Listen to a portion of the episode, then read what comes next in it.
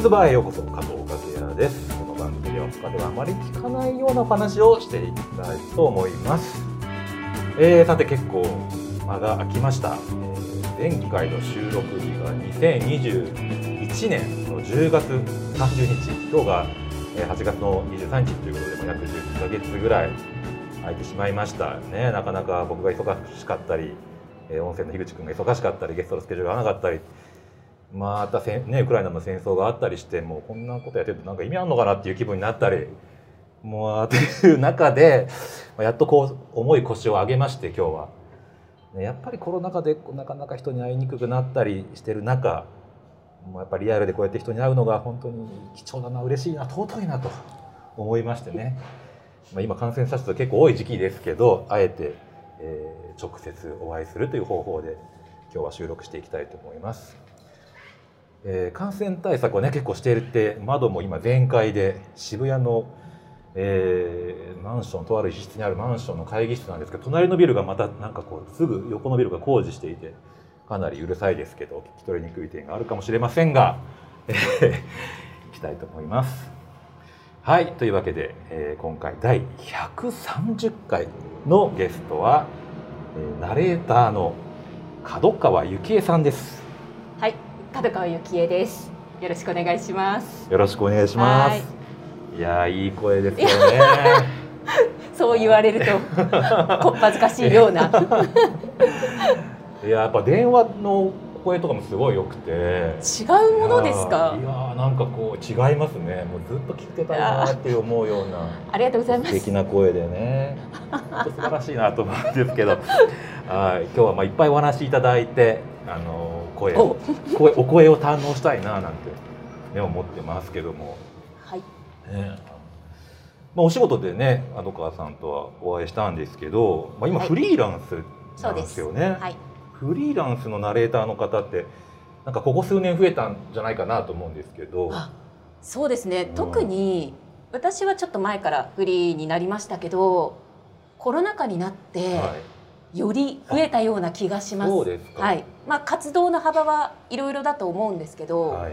まあ、宅録自宅収録して納品するようなシステムもはい。だいぶコロナ禍で変わってきたので、うんうん。そういうのに対応する人も増えましたしあとはい。アプリとかでマッチングとか、ななんて言うんでしょうあのへ声私の声使いませんかみたいな感じで、はいはい一文字いくらみたいな感じのなんかそう多分そういう単価の声の方とかもいらっしゃると思うのでかなりナレーター用のマッチングアプリがあるとナレーター用というかここならとかなんかそういうのあるじゃないですか。あなんかありますね、はい、ああいうので多分登録している方とかも増えていると思うのでこう本職にしている方以外にも、はい。ナレーターとして声の仕事をされてる方もいっぱいいると思どうんですよね。あ非常に増えていると思います。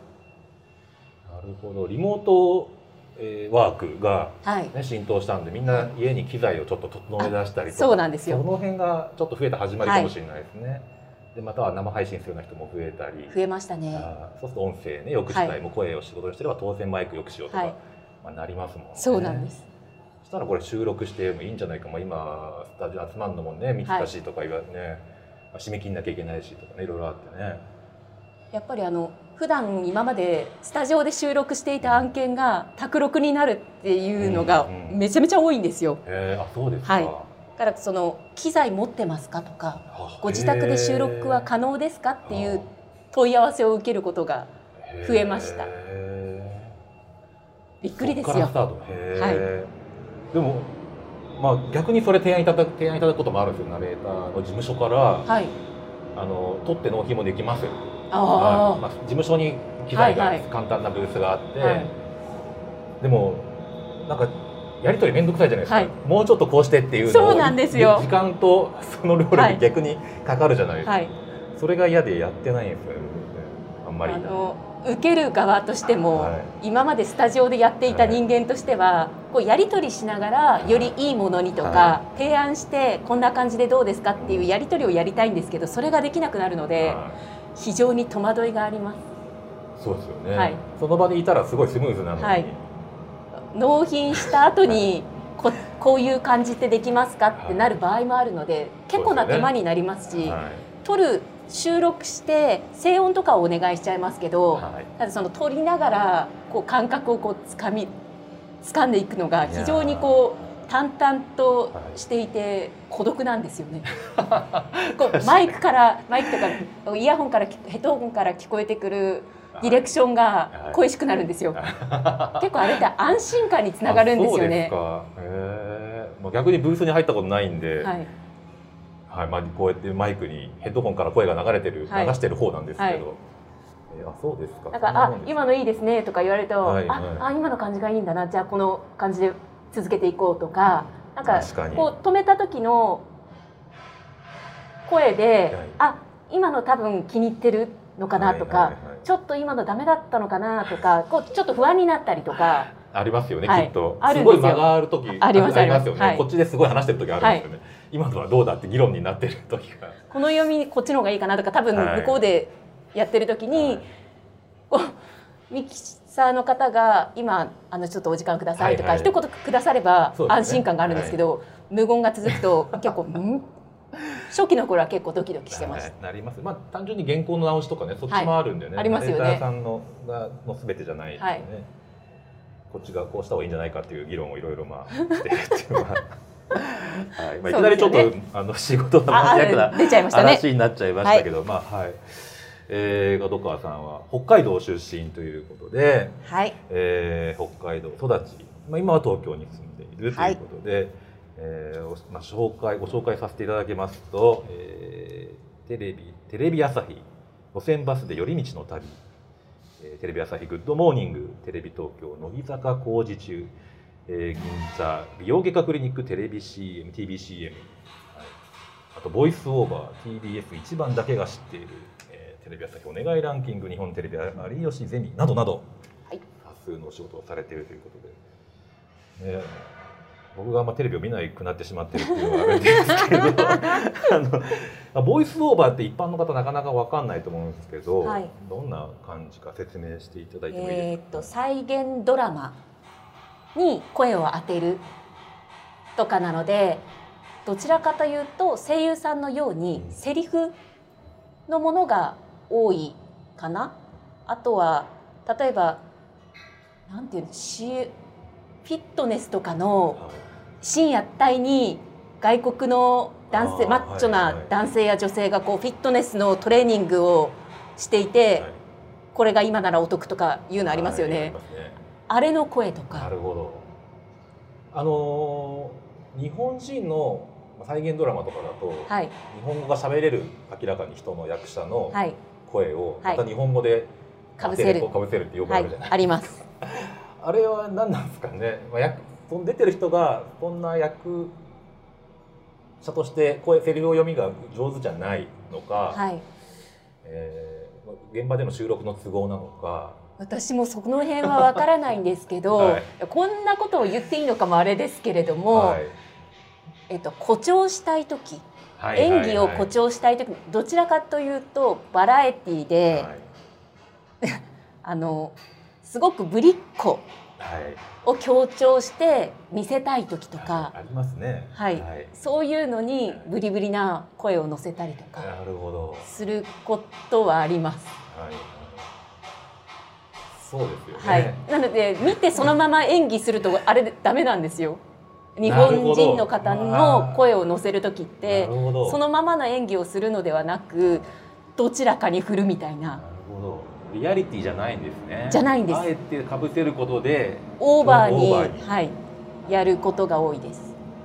ちょっとした違和感も生まれますよね。はいそれが狙いなんですね。はいあね。はい明らかにこの人の声じゃないなっていう、はい声で。まあ CM とかでもありますもんね。最後の決め台詞をはい全然違う声の人がやったりとか。えーそれ結構でドキドキします。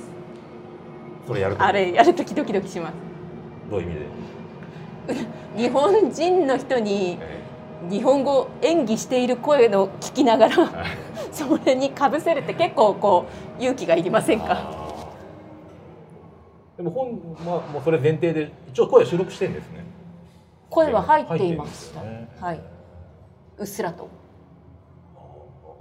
普普通にあのドラマのままですよねでもきっとあのちゃんとしたマイクで拾ってる感じではないと思うんですよねね。はいなるほど。うーん